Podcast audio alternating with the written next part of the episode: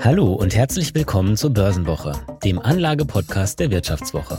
Mein Name ist Georg Buschmann und ich bin Redakteur im Geldressort der Wirtschaftswoche. Ja, und mit mir im Studio ist heute meine Kollegin Selma Schmidt. Hi Selma. Hi Georg. Ja, diese Woche, genauer gesagt am 8. März, ist Weltfrauentag. Und Frauen erobern ja zunehmend auch die Börse. Zahlen des Deutschen Aktieninstituts zeigen, dass im vergangenen Jahr mehr Frauen als Männer neu an den Kapitalmarkt gekommen sind. Frauen sind deswegen nicht zuletzt für die Finanzindustrie und Finanzinfluencer eine wichtige Zielgruppe. Wir wollen uns deswegen heute einmal anschauen, wie Frauen dort umworben werden, was Finanzangebote speziell für Frauen taugen und ob Frauen tatsächlich besser anlegen als Männer.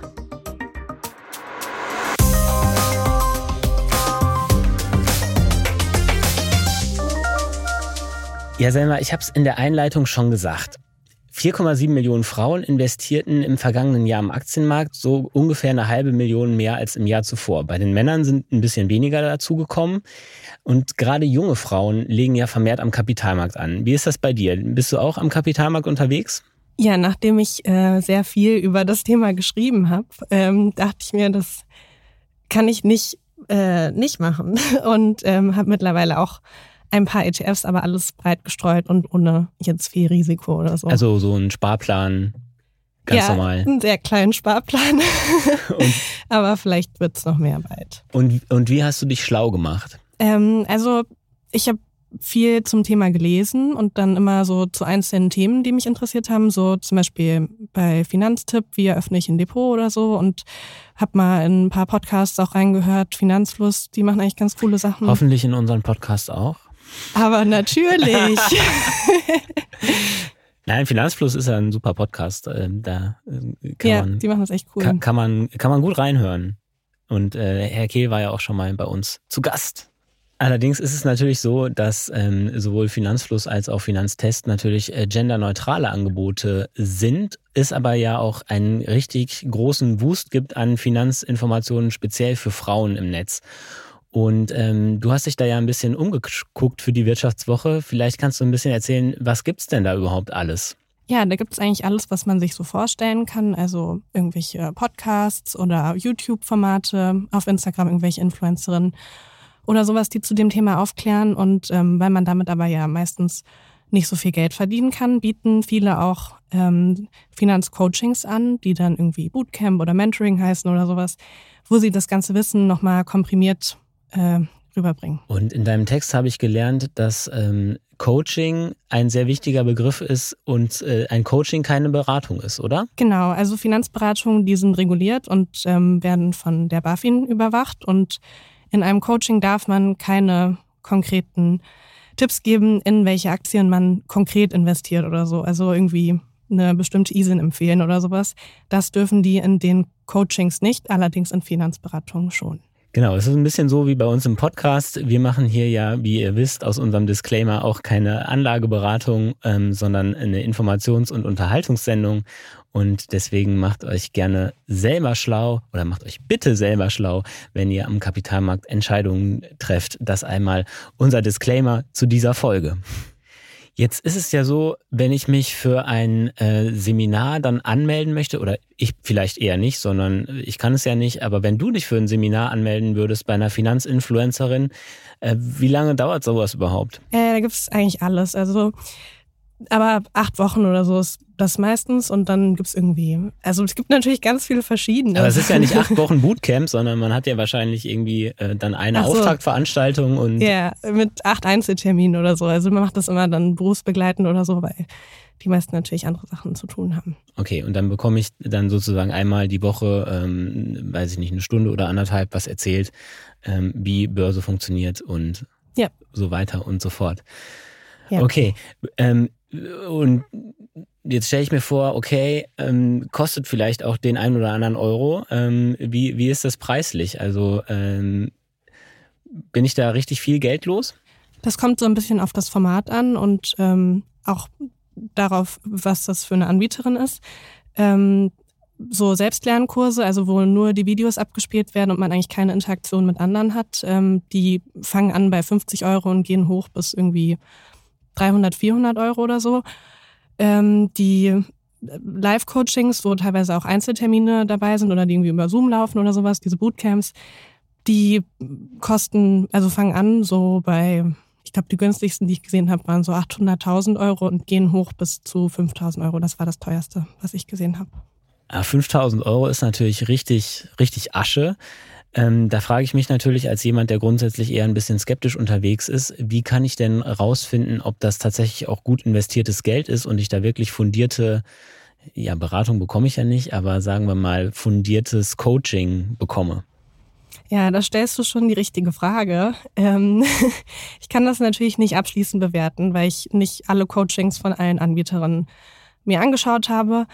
Ähm, aber was schon auffällt, ist, dass viele oder nicht viele, aber dass ein Teil davon so selbsternannte Börsenexpertinnen sind, die dann irgendwie seit fünf Jahren an der Börse anlegen und das ist dann ihre Qualifikation, um das Thema anderen zu vermitteln. Also man hat es da in aller Regel nicht mit ausgebildeten Anlageberaterinnen zu tun. Bei einigen, ja. Also da muss man schon echt äh, selbst aktiv schauen, ähm, wie die ausgebildet sind und teilweise, die gehen damit auch offen um, so, also jetzt ähm, in ihrem Impressum oder in ihrem Über mich-Teil auf der Website, aber ähm, es wirkt schon so, als wären die Börsenexpertinnen auf ihren Websites auf den ersten Blick, wenn man es anschaut.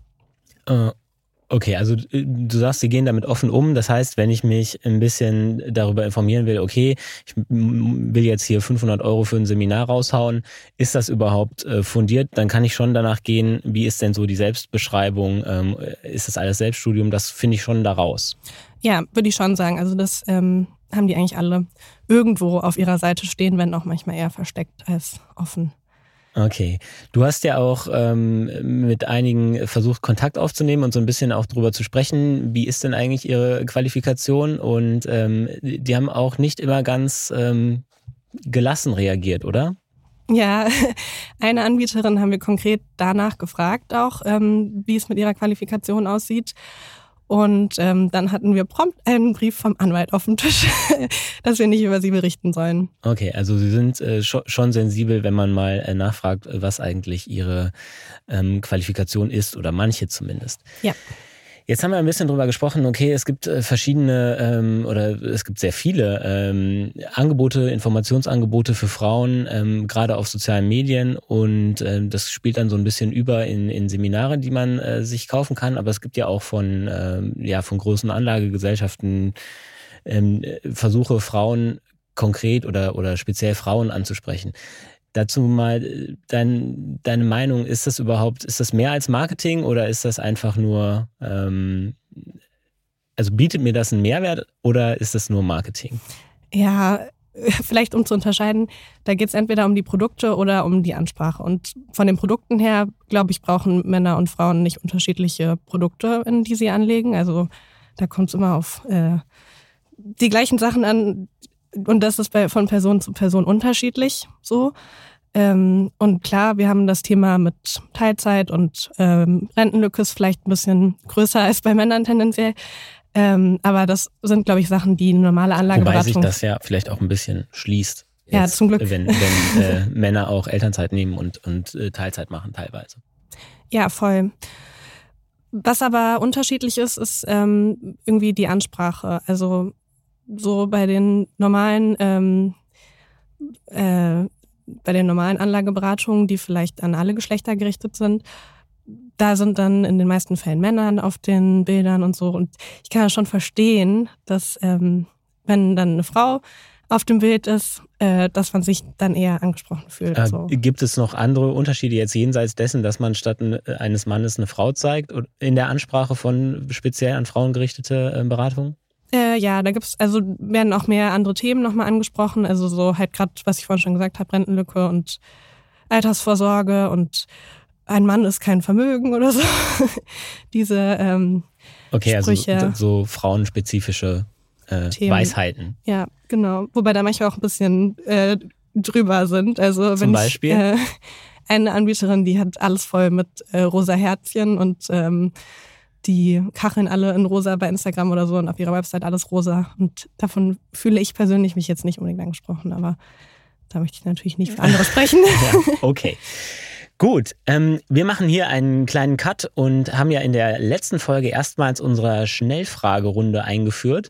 Und das machen wir natürlich in dieser Folge wieder. Und ich möchte von dir jetzt äh, vier schnelle Antworten auf vier schnelle Fragen hören. Und zwar geht es da zum einen darum, Finanzberatung speziell für Frauen, finde ich. Cool, aber teuer manchmal. Mein erster Schritt an der Börse war äh, ein MSCI World kaufen. Yay, ETF. An der Börse spannend, finde ich. Ähm, ich glaube, so wie das alles zusammenhängt. Also wenn sich irgendwas politisch verändert, wie sich das dann in den Börsenkursen immer widerspiegelt und so. Und auch mit der EZB und so, das finde ich immer sehr spannend, die Zusammenhänge zu verstehen. Oder das würde ich zumindest gerne. Nach einer kurzen Unterbrechung geht es gleich weiter. Bleiben Sie dran. Riskiere ich zu viel? Ist das die richtige Entscheidung? Bin ich zu spät dran? Machen Sie Clarity AI zur Grundlage Ihrer Anlagenentscheidungen. Verwalten Sie Ihr Portfolio für nachhaltiges Wachstum unter Einhaltung von EU-Taxonomie, Offenlegungsverordnung oder BVI-Kriterien mit der ultimativen Mischung aus leistungsstarker KI und Branchen-Know-how. Reduzieren Sie Risiken und erreichen Sie Ihre Ziele auf der Grundlage von transparenten Fakten, nicht von Meinungen. Clarity AI mit Technologie zu besseren menschlichen Entscheidungen. Besuchen Sie clarity.ai und starten Sie noch heute. Frauen sind die besseren Anleger als Männer, weil wir mehr Ruhe bewahren und nicht so schnell in Panik verfallen, würde ich sagen. Ja, jetzt habe ich schon sozusagen die Aussage für den zweiten Teil der Episode ein bisschen vorweggenommen. Frauen sind die besseren Anleger als Männer. Ist das überhaupt so? Da wollen wir jetzt noch drüber sprechen. Und ähm, vielleicht ja, können wir einmal sagen, was machen Frauen überhaupt an der Börse anders als Männer? Das hast du dir ja auch ein bisschen angeschaut. Äh, ja, das habe ich ja vorhin schon ein bisschen angeschnitten. Also ähm, so was Risiko angeht, sind Männer auf jeden Fall risikofreudiger als Frauen, wenn man auf die Statistiken schaut und die Studien. Also risikofreudiger bedeutet, sie kaufen eher, eher Aktien. Eher Aktien als Frauen, genau. Ja, und tendenziell haben Frauen, also hat zumindest eine äh, Studie, die ich mir angeschaut habe, ergeben, äh, einen höheren Cash-Anteil im Portfolio und investieren nicht ganz so viel. Und sie sind etwas, du hast gesagt, äh, Frauen bewahren eher die Ruhe und das zeigt sich ja tatsächlich auch in, in harten Zahlen. Ich habe gesehen, dass ähm, die Konsorsbank hatte das, glaube ich, mal erhoben, die Zahl der Trades. Hast du das noch auf dem Schirm? Äh, ja, genau. Also Männer handeln doppelt so häufig wie Frauen. Ähm, was wahrscheinlich an den Wertschwankungen liegt, die sie dann mit ihren zahlreichen Aktieninvestments haben. Aber, äh, ja, genau, das ist ja so, glaube ich, äh, ein, ein, ganz wesentlicher Unterschied, dass, dass Frauen ähm, ja einfach nur eine ruhigere Hand bewahren. Ist das bei dir auch so? Ja, obwohl ein paar ETFs von mir sehr viel verloren haben, bin ich immer noch investiert. Juhu. Das, das ist sehr löblich, denn äh, tatsächlich ist es ja so, dass ähm, das Hin und Her an der Börse ähm, der größte Renditefeind ist und ähm, genau das natürlich gut ist, wenn man einer Strategie treu bleibt und nicht ständig hin und her äh, tradet. Ähm, gibt es sonst noch Unterschiede zwischen dem Anlageverhalten von Männern und Frauen? Ähm, ja, also was die Zusammensetzung angeht, ähm, so haben äh, Frauen auch, glaube ich, einen höheren Anteil an äh, Investmentfonds als Männer und äh, Männer dann eher Aktien und Einzelaktien, was so ein paar Studien ergeben haben. Und ähm, ja, wie ich gerade schon beim Cash-Anteil gesagt hatte, also mehr Tagesgeldkonten und Girokonten bei Frauen oder überproportional im Vergleich. Ich fand auch interessant, dass, äh, also ich meine, klar, geht wahrscheinlich einher mit, dem, mit der höheren Risikoneigung von Männern, dass Männerdepots erheblich volatiler sind als Frauendepots. Ähm, das gab es äh, gab's auch mal eine, eine Studie von einer Online-Bank zu.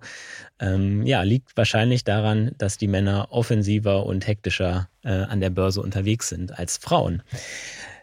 Und ja, dann äh, kommen wir noch äh, zum, zur entscheidenden Frage. Sind denn Frauen jetzt, also ich meine, sie legen anders an, das haben wir schon ein bisschen herausgearbeitet. Was ich übrigens noch spannend finde, ist, dass sowohl Frauen als auch Männer fast keine Anleihen im Depot haben, zumindest bei den Direktbanken, mhm. die man da angeschaut hat.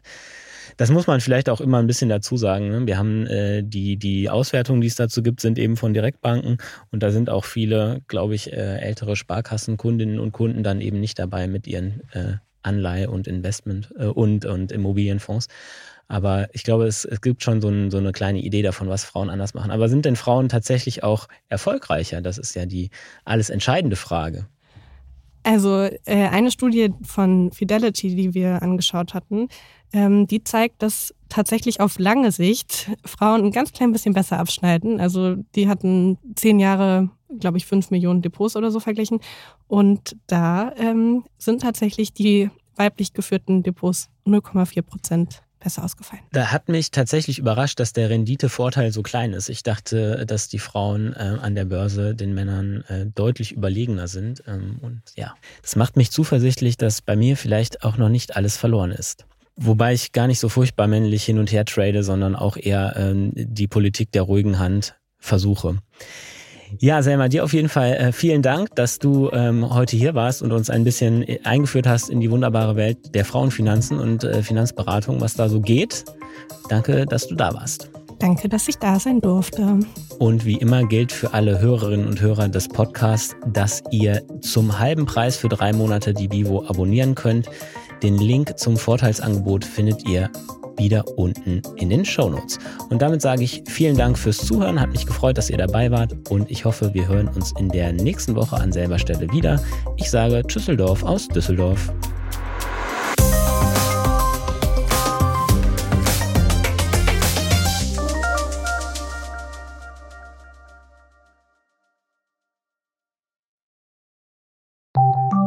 Nach einer kurzen Unterbrechung geht es gleich weiter. Bleiben Sie dran. Eine Weltreise starten, ihr Hobby ausleben, finanzielle Unabhängigkeit muss kein Traum bleiben. In der neuen Vivo Coach Masterclass erfahren Sie, wie Sie das Vermögen dafür aufbauen und es einsetzen. Kurzweilige Videos, spannende Inhalte, konkret umsetzbare Empfehlungen. Entdecken Sie das neue kostenlose Video-Learning-Format exklusiv für Abonnentinnen und Abonnenten der Wirtschaftswoche. Jetzt unter vivo.de slash coach slash masterclass. Vivo Coach. Wissen, das sich auszahlt.